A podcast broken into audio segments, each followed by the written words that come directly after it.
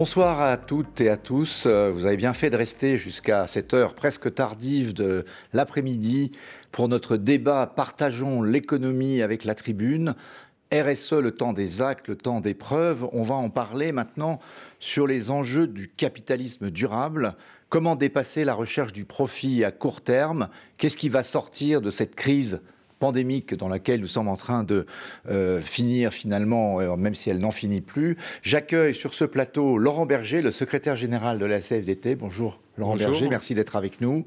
Natacha Valla, qui est économiste et doyenne de l'école du management et de l'innovation de Sciences Po. Bonjour Natacha. Bonjour. Et nous avons le plaisir de recevoir juste à l'heure, soyons pas inquiets pour l'inflation, le gouverneur de la Banque de France, François Villeroy de Gallo. Merci beaucoup d'être avec nous, François Villeroy. Et euh, donc, euh, je voudrais peut-être commencer par signaler que j'ai eu une bonne lecture pour préparer cette émission. François Villeroy de Gallo, retrouver confiance en l'économie. Laurent Berger, sortir de la crise, agir vite, penser loin. Natacha, je ne vous ai pas oublié, mais je n'ai pas le livre sur moi. Vous avez écrit un livre sur le futur de la monnaie. Quelque part, ça rejoint la question du capitalisme qui nous, va nous préoccuper. Euh, je voudrais peut-être commencer par donner la parole à, Laurent Berger sur dans quel état est-ce que nous sommes en train de sortir de cette crise et est-ce que nous sommes en train de préparer finalement ce fameux monde d'après? Est-ce que vous vous voyez toujours venir ou est-ce que euh, finalement on va revenir au monde d'avant et, et on ne va pas tirer les leçons de ce qu'on vient de vivre? Bah, d'abord, euh, revenir au monde d'avant sur certains éléments, c'est ce qu'on attend tous, hein. c'est de pouvoir revivre normalement. Euh, Une bière en terrasse. par exemple. Mais là, euh, euh c'est pas le sujet qui est le nôtre aujourd'hui. L'état dans lequel on est, c'est d'abord, on a souffert économiquement, on a souffert socialement, on a souffert psychologiquement. Pour autant, sur un certain nombre d'aspects, le job a été fait. Le job a été fait pour soutenir l'économie. Le job a été fait pour soutenir le revenu des ménages. Le job a en partie été fait pour faire face euh, aux inégalités euh, euh, qui étaient préexistantes à la crise, mais qui se creusaient pendant la crise. mais c'était un moment. Alors on y est encore, mais c'était un moment. Donc sur le défensif, plutôt des bons points? Sur le défensif, écoutez, moi je suis, vous ne l'avez pas dit, mais on oublie toujours parce qu'on est très franco-français, moi je suis le président de la Confédération européenne des syndicats.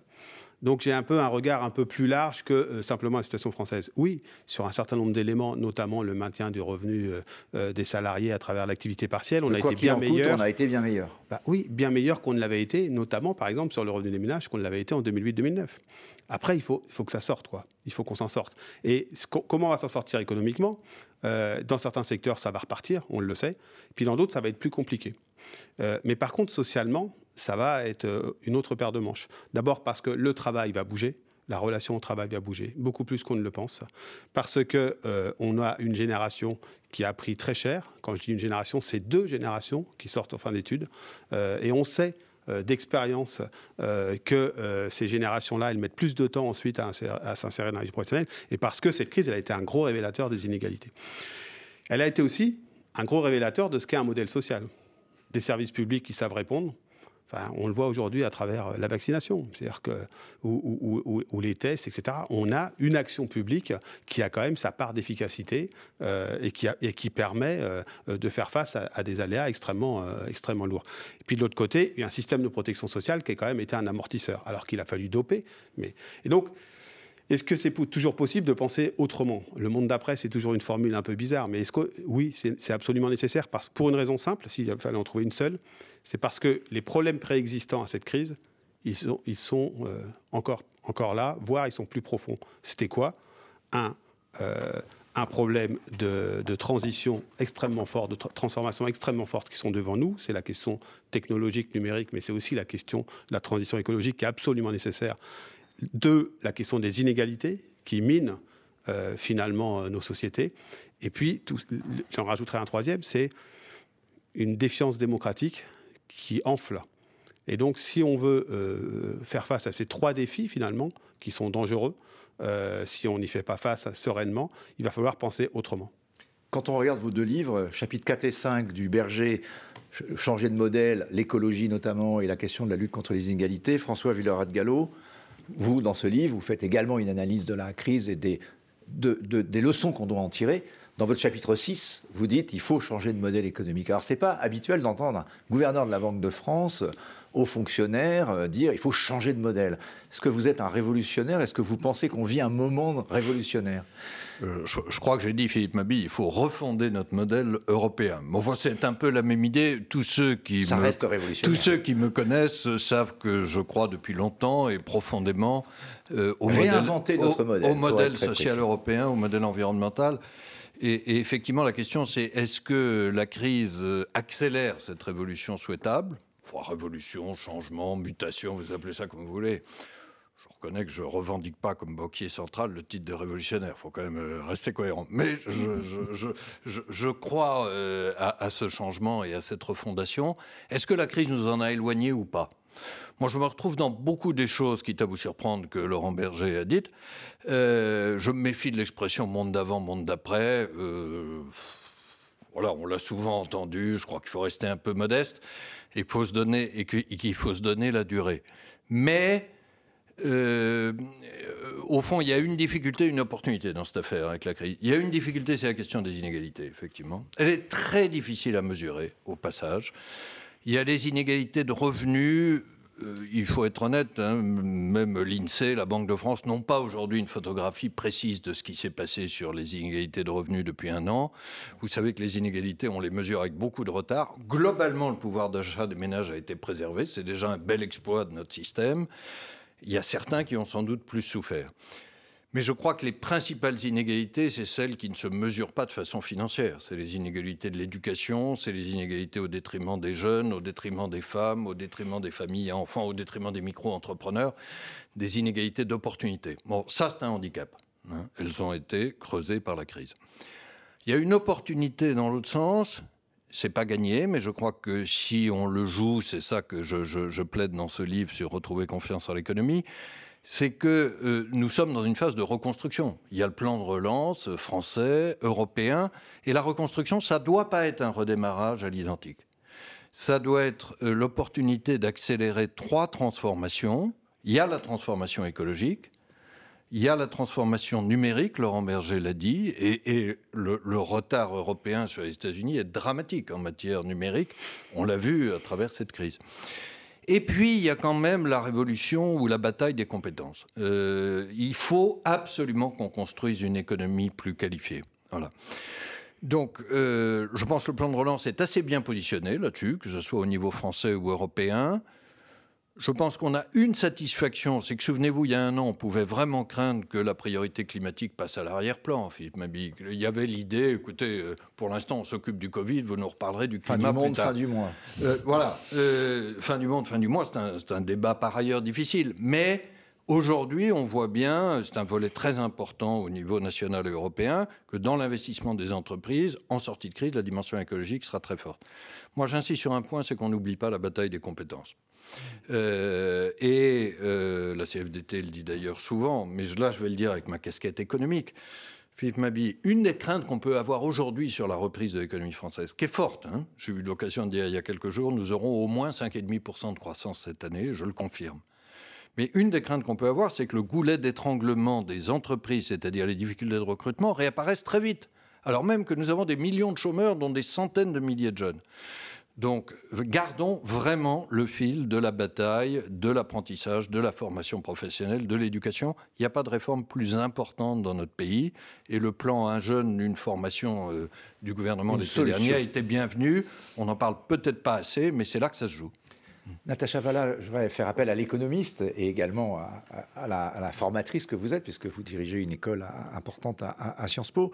Euh, quelle est, vous, votre vision de cette sortie de crise, et notamment l'état d'esprit des jeunes générations que vous côtoyez, euh, sur la question de la transition, des opportunités peut-être aussi dans la sortie de crise? On parle on vient de parler de la partie défensive avec tout ce qui a été dit, mais il y a également un Green Deal européen qui arrive avec une volonté aussi de sortir par euh, un changement de modèle la croissance verte avec beaucoup d'argent. Est-ce que vous avez le sentiment que ces opportunités vont s'offrir à la jeunesse peut-être et permettre de rattraper une partie de ce qui a été euh, perdu? La jeunesse aujourd'hui, elle est percutée. Elle a été percutée l'an dernier, ça a continué cette année. Elle se retrouve dans un état de fragilité multidimensionnelle, de fragilité psychologique, de fragilité par rapport à l'accès, et François Villeroy l'évoquait, à, une formation de qualité sur une logique de continuité et sur une logique de, de, de débouché euh, professionnels. Donc ça, il faut vraiment avoir conscience qu'on a en charge aujourd'hui euh, cette transition-là, où on a besoin d'épauler cette génération-là presque au niveau individuel. la, guider vers, la, guider vers, eh ben, vers, la vie professionnelle, vers le, un regard positif sur le futur. En revanche, ce que je constate aussi, c'est que c'est une génération qui n'a pas perdu ses convictions avec la crise elle est affaiblie, mais elle reste totalement mobilisée sur des sujets qui étaient très constitutifs. Plus que jamais, j'allais dire, sur les sujets comme la RSE dont nous parlons. Voilà.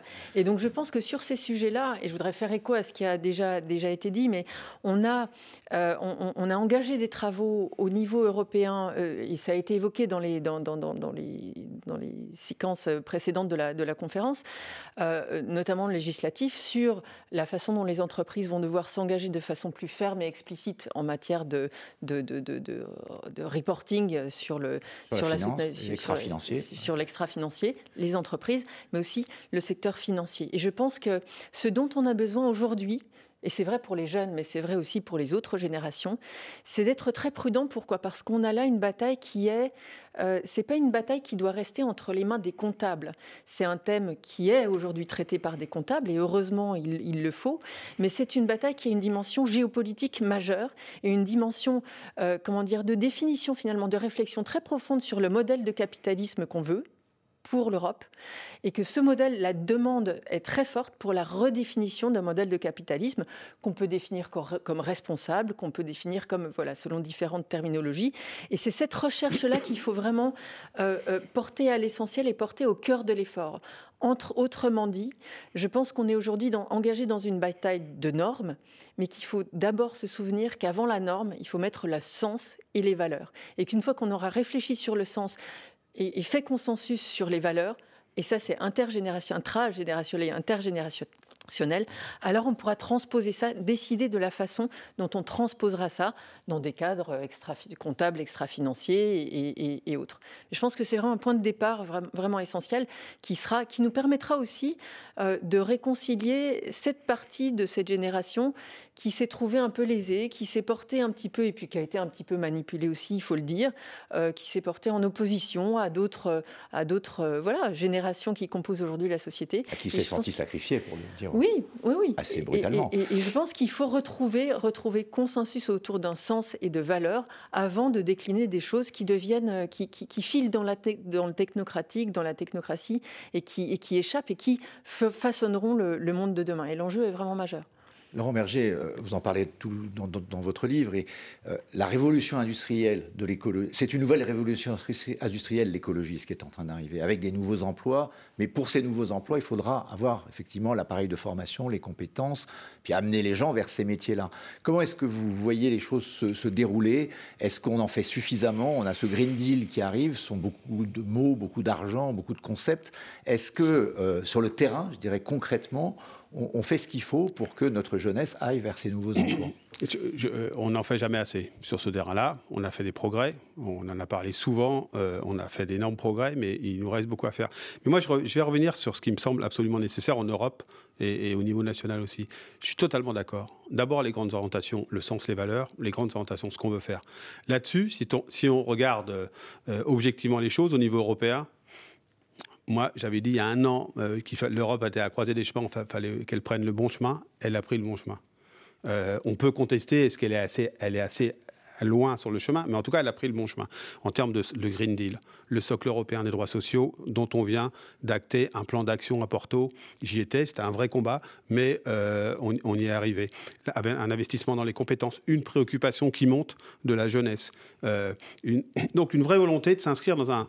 Si, on reprenait l'histoire de la balance, euh, est-ce que c'est le moment en termes de responsabilisation du capitalisme, etc. on, est plutôt sur, on est plutôt sur le bon momentum. Après, il faudra des actions précises. Ça veut dire, au niveau européen, ben, aller vers une directive sur les salaires minimums. Ça veut dire euh, s'investir réellement dans la lutte contre les inégalités, euh, avoir un certain nombre de... Et puis, il faudra traiter de la gouvernance. Euh, la gouvernance, ça veut dire quoi? Il y a deux éléments. Il faut qu'on se fixe de nouveaux indicateurs. Si la question de la formation, de l'éducation est fondamentale, il faut que ce soit un indicateur très très fort. Si la question de la santé, de l'accès à la santé est un indicateur très important, il faut que ce soit un indicateur important. Si la question du respect de la biodiversité est un indicateur important, il faut se le fixer. Enfin, il faut qu'on ait finalement une volonté d'aller vers des objectifs dont on partage les finalités. Et dans la gouvernance, il faut un partage des responsabilités. Et ça, c'est quelque chose d'extrêmement compliqué. Le partage des responsabilités, ça veut dire euh, qu'au niveau européen, on ait une vraie gouvernance européenne. Moi, je plaide, y compris dans, dans la conférence sur l'avenir de l'Europe, qu'on soit capable d'être beaucoup plus euh, actif, beaucoup plus réactif euh, sur un certain nombre d'éléments. Encore une fois, moi, je suis pro-européen et je trouve que l'Europe a plutôt joué le jeu ces, dernières, ces derniers mois. et je pense que ça va jusque dans la responsabilité partagée au sein du capitalisme, l'organisation du capitalisme, au sein des entreprises, avec une place plus importante du travail. Et je reviens juste sur les compétences. Nous, on plaide pour la, présidence française de l'Union européenne, on plaide pour que le sujet, un des sujets phares, ce soit un droit individuel à la formation partout en Europe qui soit transposable. Parce que ce sera la vraie démonstration d'un investissement dans les compétences au niveau européen. François Villeroy, est-ce que vous partagez le sentiment que l'Europe fait le job et est-ce que le Green Deal n'est pas seulement un Green Deal avec ces fameux, cet argent qui va arriver s'investir, mais également un changement d'état d'esprit du capitalisme européen? Est-ce qu'on définit au travers de ce Green Deal et de tout ce qui est en cours de discussion, devoir de vigilance, rapport euh, reporting extra-financier, qui, qui définit un modèle européen de capitalisme y compris intégrant cette dimension sociale et de formation de, la jeunesse. Ben, peut-être deux, réflexions sur l'Europe euh, pour prolonger ce que Natacha et Laurent ont dit. Euh, d'abord, il faut que l'Europe arrête de raser les murs euh, sur son modèle. moi, je crois profondément au modèle social européen. je crois maintenant que c'est un modèle social et environnemental. Alors si on était allemand, Philippe Mabille, on dirait Soziale Marktwirtschaft, l'économie sociale de marché, ou l'économie sociale et durable de marché. Mais c'est ça qui nous réunit. Au fond, il y a eu des, heures carrées à savoir. On ça le capitalisme rénan hein, à l'époque de euh, Michel On peut appeler ça capitalisme rénan, mais, mais on sait ce que c'est.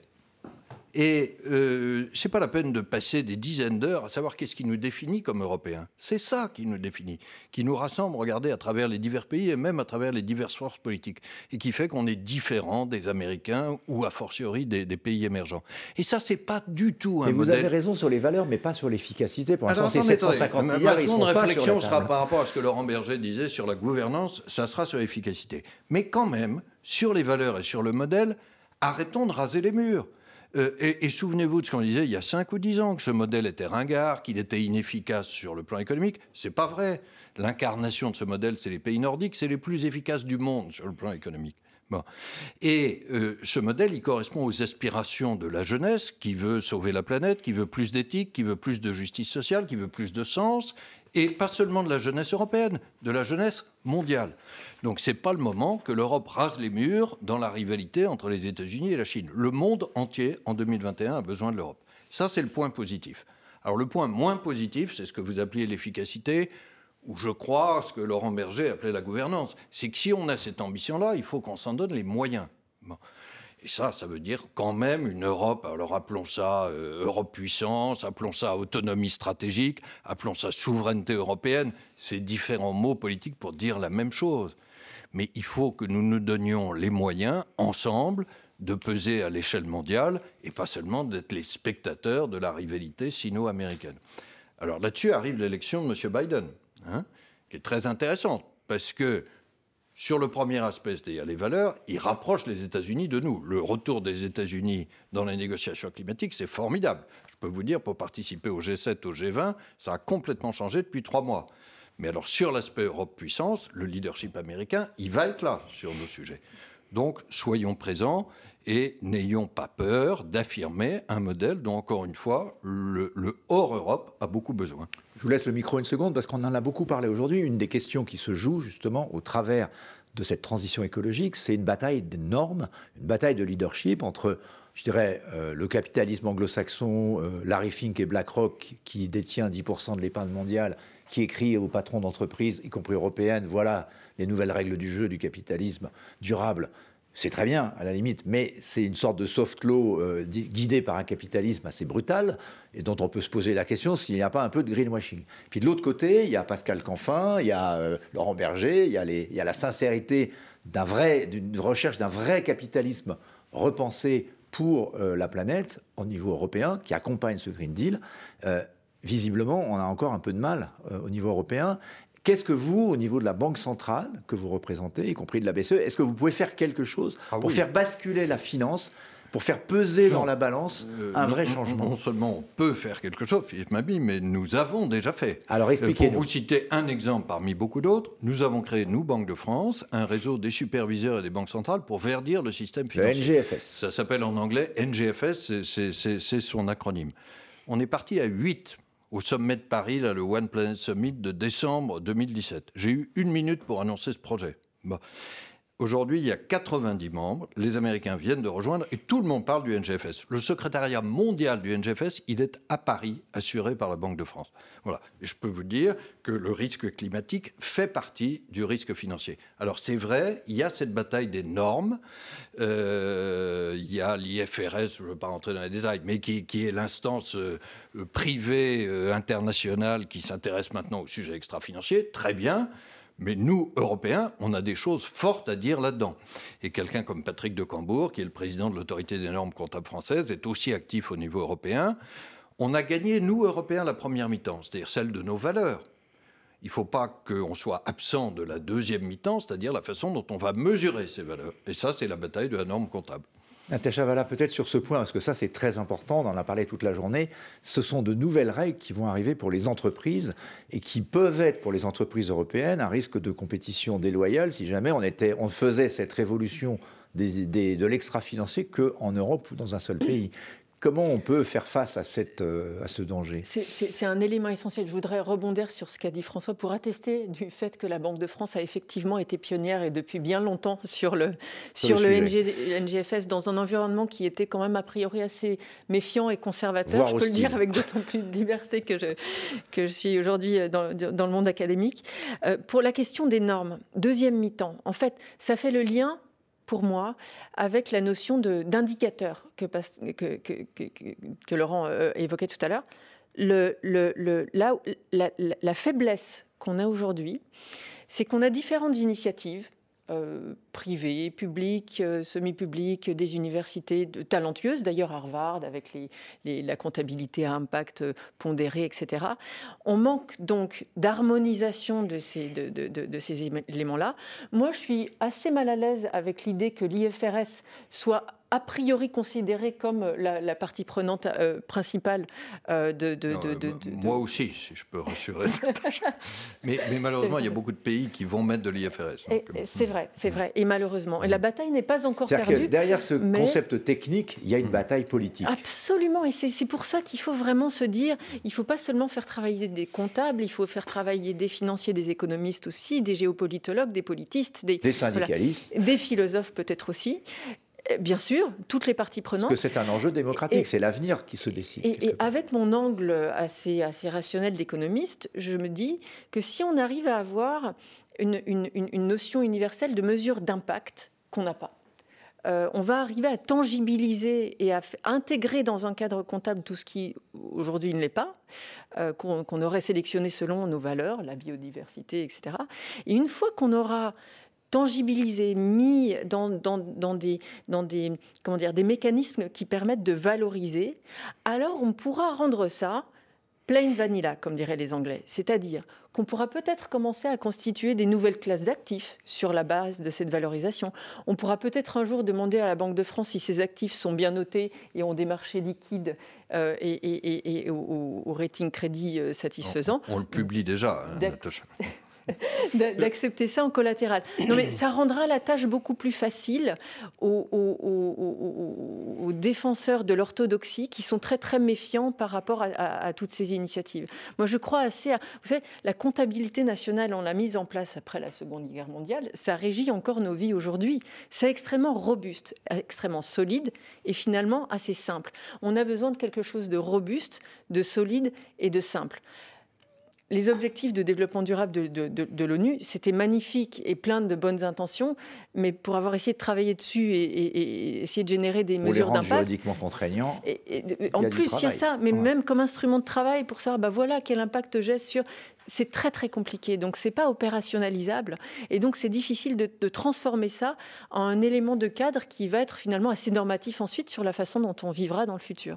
Laurent Berger, au-delà du débat technique, même politique, il y a un débat démocratique sur ce Green Deal. On en parlait un petit peu avec Pascal Canfin, qui était présent au début d'après-midi, qui disait si on voit au bout du bout l'ensemble des mesures qui sont en train d'être prises en Europe, entre le Green Deal, devoir de vigilance, extra-financier, taxonomie, c'est-à-dire la définition mmh. des énergies qui seront aujourd'hui euh, compatibles avec euh, la durabilité, cette notion euh, de sustainability plus l'éventuel, alors ça sera, ça sera un mécanisme carbone aux frontières, mais en tout cas le développement d'une hausse du prix du carbone, tout ça, ça fait des changements absolument considérables, euh, majeurs, très brutaux, très rapides en tout cas, qui, vont, qui vont plutôt dans le bon sens, mais qui auront des impacts concrets sur la vie des gens. Mais c'est pour ça qu'il ne pense l'accompagnement? C'est pour ça qu'il ne faut pas les penser que sur la question euh, de la transition écologique il faut les penser sur la question de la réduction des inégalités. Si vous parlez par exemple de la taxonomie, la taxonomie verte est plutôt, euh, euh, on est plutôt allant. La il faut penser à la sociale, de sa jambe verte. Bien sûr, parce que vous savez, moi je suis un syndicaliste, je me bats depuis toujours pour que la, le social, entre guillemets, ne soit pas le sous-produit de l'économique. Je ne voudrais pas que demain le social soit le sous-produit de l'écologie. Euh, bah, on a vu avec la crise des Gilets jaunes ce que ça pouvait oui, donner. Et donc ça veut dire que, comme vous le disiez, eh bien, la, question de l'accompagnement, de l'accompagnement de ces transformations qui sont immenses, il va falloir euh, s'y coller euh, très clairement. Par exemple, nous, on va sortir en juin un rapport sur l'évolution de l'automobile. Parce qu'au bout d'un moment, il va falloir mettre les mains dans le cambouis.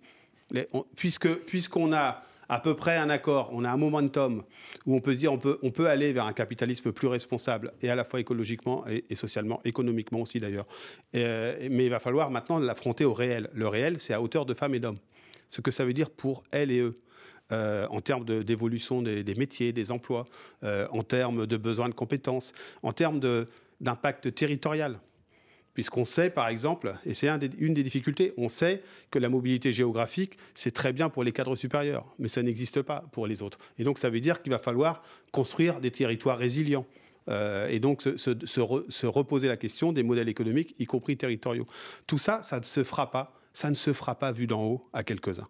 C'est pas vrai. Ça se fait automatiquement par négociation. Ce que je partage avec Pascal Canfin, on, a beaucoup réfléchi à ça euh, tous les deux euh, quand on avait écrit en commun, c'est la question de la négociation. Cette transformation, il faut qu'elle soit négociée, discutée, concertée. On met les mots qu'on veut derrière. Moi, je préfère la négociation, mais peu importe.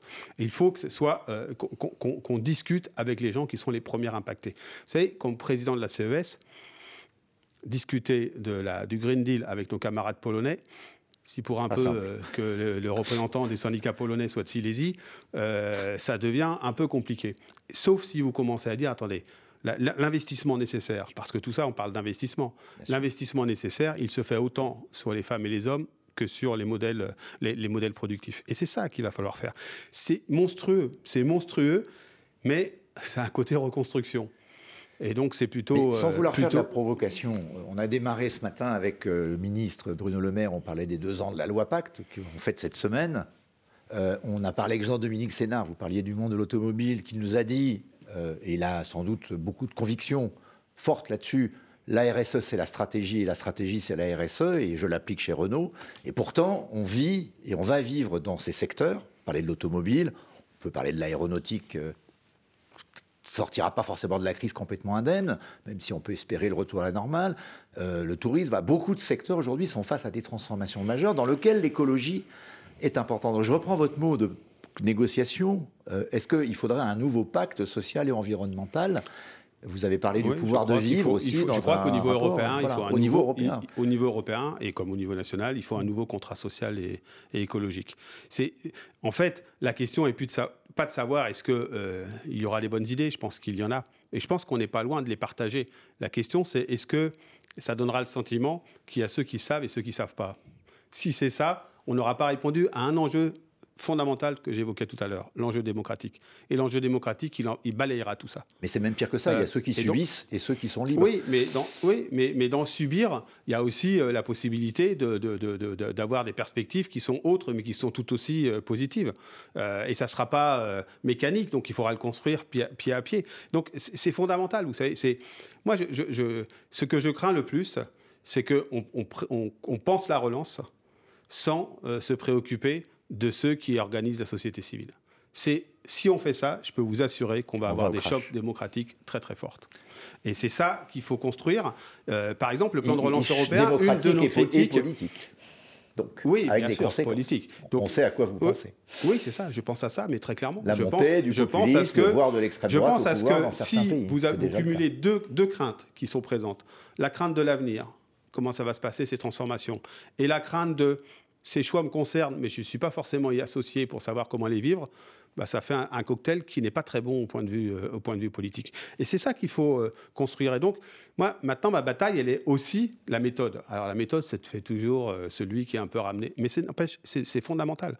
La méthode de la relance, de la façon dont on va s'inscrire dans un nouveau modèle de développement, elle est centrale y compris pour aboutir à ce nouveau modèle de développement. Sinon, je crois qu'on aura beaucoup d'obstacles. François Villeroy-Gallo, euh, il y a un mot qui est revenu au travers de cette sortie de crise qu'on n'avait pas entendu depuis longtemps, en tout cas avec autant de crédibilité, c'est le mot inflation. Alors dans cette inflation dont on parle, et dont c'est la mission euh, des banques centrales que d'éviter qu'elle ne dérive, aujourd'hui on n'est pas encore tout à fait au niveau évidemment que vous aviez ciblé, les fameux 2% ou proche de 2%, mais il y a des gens qui disent attention, le démon de l'inflation pourrait repartir. Alors, il ne revient pas par les salaires, on en parlait un petit peu avec Laurent Berger tout à l'heure, il revient plutôt par la désorganisation des chaînes logistiques, la hausse des matières premières.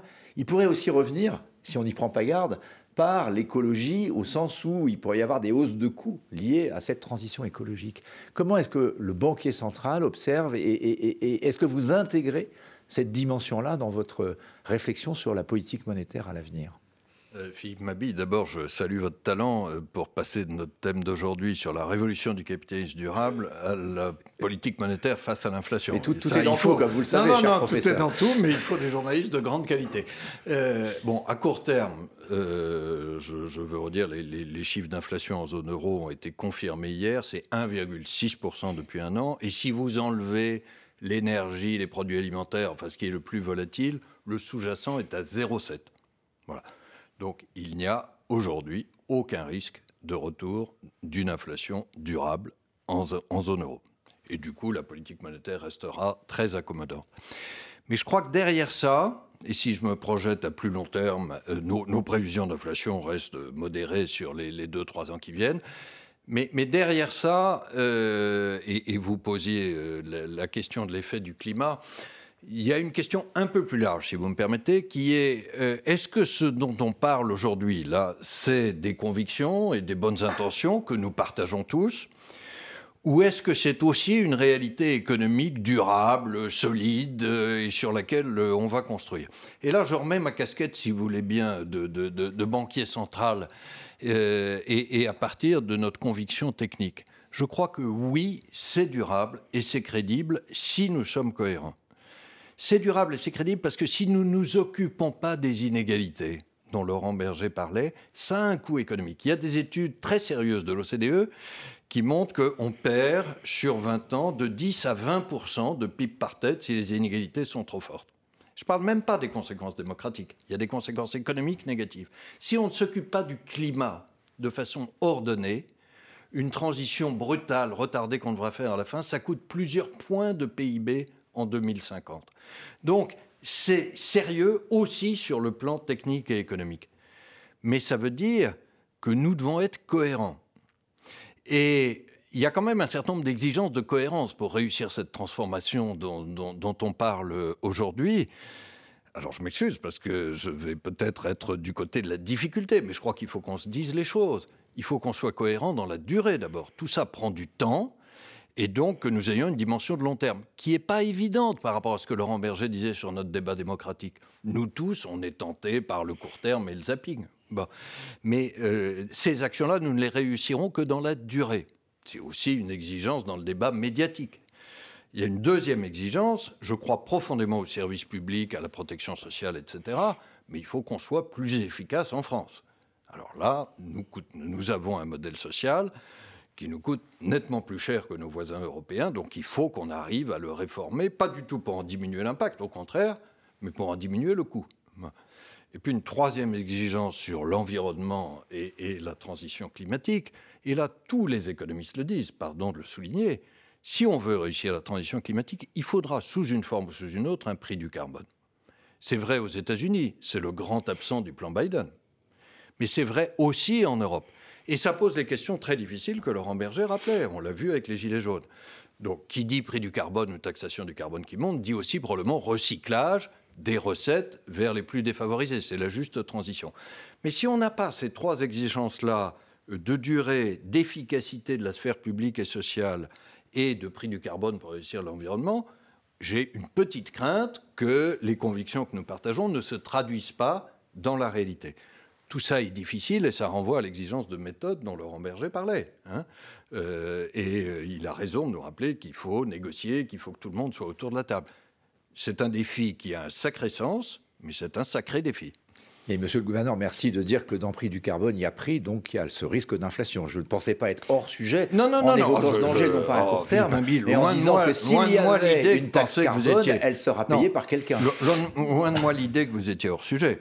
Euh, mais euh, ça renvoie à ce que Natacha Vallet disait tout à l'heure. Si nous, banquiers centraux, nous nous occupons de climat et nous nous en occupons maintenant, c'est parce que la transition climatique, y compris un prix du carbone, va avoir des effets sur le niveau des prix et va avoir des effets sur l'activité économique. D'ailleurs, il en a déjà. Euh, euh, je peux vous décortiquer l'indice des prix récent de l'Union européenne. Il y a des effets déjà qui tiennent à l'énergie. Non, je ne vais pas le faire. Mais c'est pour ça que nous en occupons. Parce qu'il y a une critique dans l'autre sens qu'on nous adresse quelquefois en disant Mais au nom de quoi, vous, banquiers centraux qui êtes chargés des prix, de l'inflation, vous vous occupez du climat? Réponse c'est parce que le climat affecte les prix dans le long terme et l'affecte déjà aujourd'hui. Donc nous sommes au cœur de notre mandat.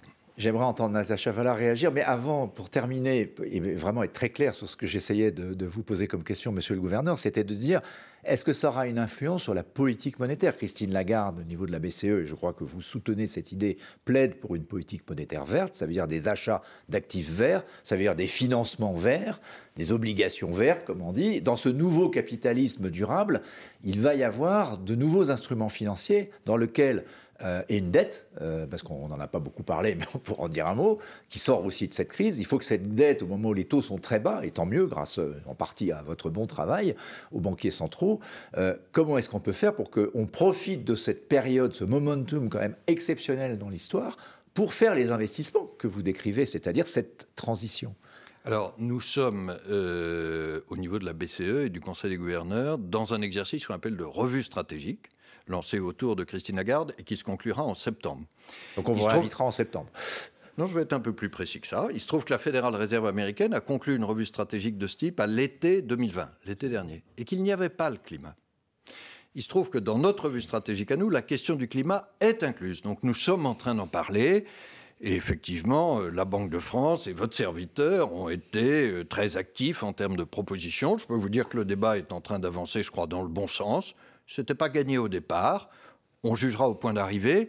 Mais j'ai très bon espoir que la Banque Centrale Européenne soit la banque centrale pionnière en matière de verdissement de sa politique monétaire. Après, je ne rentre pas dans le détail des diverses mesures, il y a diverses façons de faire, mais nous sommes en situation aujourd'hui d'incorporer le changement climatique à l'intérieur de notre politique monétaire et, de nos modèles économiques. Natacha Valla, peut-être autour, alors je ne vais pas reposer de questions, mais est-ce que vous réagissez finalement à ce qui a été dit d'un point de vue. Euh, moi, moi je trouve qu'il y a une double bonne nouvelle, euh, et c'est une vision à laquelle j'adhère totalement. La première, c'est que la Banque centrale reste centrée sur son mandat, qui est la stabilité des prix, et qui a une façon très, euh, très limpide d'expliquer, effectivement, et, et François l'a très bien fait, pourquoi c'est pertinent? Parce qu'il y a un impact sur la macroéconomie et sur les prix. Et puis, que la Banque centrale s'en empare de façon proactive, parce que c'est vrai que ce n'est pas un sujet très facile à, amener dans, ce territoire-là. Il y aurait peut-être un une, dimension supplémentaire que, j'aimerais bien ajouter, ou, en tout cas euh, avec laquelle j'aimerais enrichir la vision, c'est la question de la stabilité financière. Euh, le, sentiment qu'on a aujourd'hui, peut-être un peu à la marge, c'est que la décision et le, cadre de politique monétaire est assez j'allais dire presque orthogonale aux préoccupations de stabilité financière, pour des bonnes raisons certes. Mais en matière de climat, on va avoir devant nous des années assez cruciales pour les banques et pour les entreprises. Je faisais une petite pique, François. Euh, euh, et, il faudra concevoir une phase qui évite toute rupture qui induirait une crise financière et donc donner des outils aux banques et aux entreprises pour s'engager sur un désengagement ordonné, si je puis dire. Et donc donner du temps, et donc dire aux, entreprises brunes, euh, ben, finalement, il ne faut pas tout faire tout de suite parce que peut-être que les investisseurs, en particulier en capital, mais pas seulement parce qu'après, ça a des implications pour les investisseurs en dette, euh, peuvent peut-être euh, ne plus savoir trouver leurs repères et puis créer des réactions en chaîne qui seraient extrêmement dévastatrices parce qu'elle serait euh, forcément euh, accaparerait euh, l'attention et les forces des politiques économiques et donc mettrait peut-être les, priorités, les vraies priorités sociales et environnementales en, en retrait. Donc bien penser euh, à, cette dimension de stabilité financière qui plaide pour une certaine clémence ou en tout cas un certain pragmatisme dans la gestion de cette transition-là, que ce soit du côté du secteur financier, j'ai dit les banques, mais ça va aussi au-delà des banques euh, parmi les intermédiaires financiers, et des entreprises. Puisqu'il ne faut pas oublier que les bilans sont, euh, sont interconnectés, le passif de l'un et l'actif de l'autre et vice-versa. Et je n'ai pas mentionné euh, celui de l'État en tant qu'émetteur de, euh, de, de, titres, enfin d'obligations souveraines, pour lesquels, en l'occurrence, la mesure de l'impact environnemental est encore assez balbutiement. François Villard-Gallo, mais la Banque de France est sortie du charbon, je crois. Euh, oui, ça c'est sur nos investissements à nous, mais un, tout petit mot qui est un motif d'espoir euh, sur un outil que nous avons mis en place dans le sens de ce que Natacha Valla vient de dire. Ce qu'on appelle les stress tests, pardon du terme technique. Qui viennent d'avoir lieu. Qui viennent d'avoir lieu, que nous venons de publier il y a 15 jours, et nous avons été les premiers à le faire, là aussi, à l'échelle mondiale. Ça consiste à projeter la déformation du bilan des banques et des risques climatiques des banques non pas simplement à 3 ans ou à 5 ans comme on le fait d'habitude, mais on l'a fait à 30 ans, à 2050, associé à des scénarios climatiques.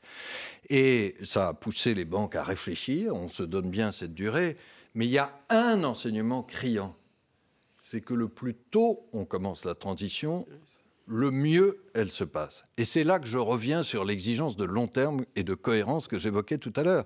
Parce que je suis ultra sensible, comme Laurent Berger, à notre débat démocratique, même si la Banque de France n'est en rien une institution politique et qu'elle est indépendante. Mais il faut que nous arrivions à concilier le temps de la démocratie et le temps long de la transformation.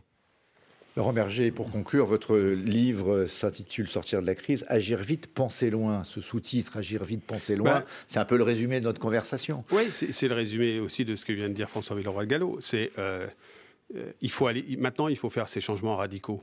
Euh, c'est pas courant euh, ce vocabulaire radical dans ma bouche, mais il faut faire ces changements radicaux. Il n'y a pas d'alternative. Non, il n'y a pas d'alternative sur ce modèle, ce modèle social et ce modèle environnemental au niveau européen. Il faut s'inscrire sur ce chemin. Il faut marcher vite. On n'a pas énormément de temps. Et en même temps, il faut le faire dans un, climat qui est sans doute le plus compliqué qu'on ait connu euh, ces, ces, 30 euh, dernières années. Euh, et donc, ça veut dire que la cohérence, la, constance dans les, propos, dans la façon d'exposer de, de, les, les, objectifs, le débat démocratique qui s'élève, parce que si le débat euh, consiste à, être sur l'écume des choses et pas sur les vrais sujets, ben, on n'y arrivera pas. Mais on n'a pas le choix. On n'a pas le choix. Il faut qu'on ait conscience que. Et donc, c'est pour ça qu'il faut penser assez loin, mais il faut agir maintenant et vite. Dernière question. On est à l'aube d'une échéance démocratique majeure en Europe. Il y a les élections en Allemagne à l'automne et en France en printemps de l'année prochaine. Comment est-ce que vous voyez, vous, dans cette problématique d'agir vite, penser loin, le débat se dérouler? Vous avez l'impression qu'il prend le bon chemin? Ou est-ce qu'aujourd'hui, dans le brouillard de la crise, on n'est pas vraiment sur tous ces sujets-là? Bon, d'abord, ce qui se passe en Allemagne et ce qui se passe en France, c'est pas totalement comparable. Oui, mais sur la transition écologique, euh, on est, on oui, sur la transition écologique, on voit bien que la question qui se pose en Allemagne, c'est quelle coalition sortira des urnes avec quel chancelier ou chancelière. Euh, en France, j'ai craint que euh, le débat euh, soit euh, un peu moins profond et soit plutôt un risque de choc démocratique beaucoup plus important avec l'arrivée de l'extrême droite. J'ai pas, j'ai pas coutume de, cacher ce que je pense. mais moi, ce que je crains, c'est surtout qu'on mette pas, on n'éclaire pas le débat public. C'est ça qui, est aujourd'hui ma, frustration la, plus forte sur ces enjeux de transformation qui sont fondamentaux, c'est qu'on n'en parle jamais euh, correctement. Par exemple, si on parle du coût carbone, et c'est extrêmement important, il faudra dire que ça s'accompagne évidemment euh, d'une taxe carbone aux, frontières pour l'Europe, il faut l'assumer. Euh, et donc tout ça pour essayer de montrer que tout ça se tient et est cohérent et, et pas faire peur. La question n'est pas de faire peur, la question c'est de donner envie. et on donne envie en disant la vérité aussi, et la vérité c'est que maintenant il faut agir. Merci beaucoup à tous les trois pour ce débat enlevé, euh, qui est parti un peu dans toutes les directions, mais qui nous ramène quand même à l'essentiel. Euh, je rends le micro. Merci beaucoup.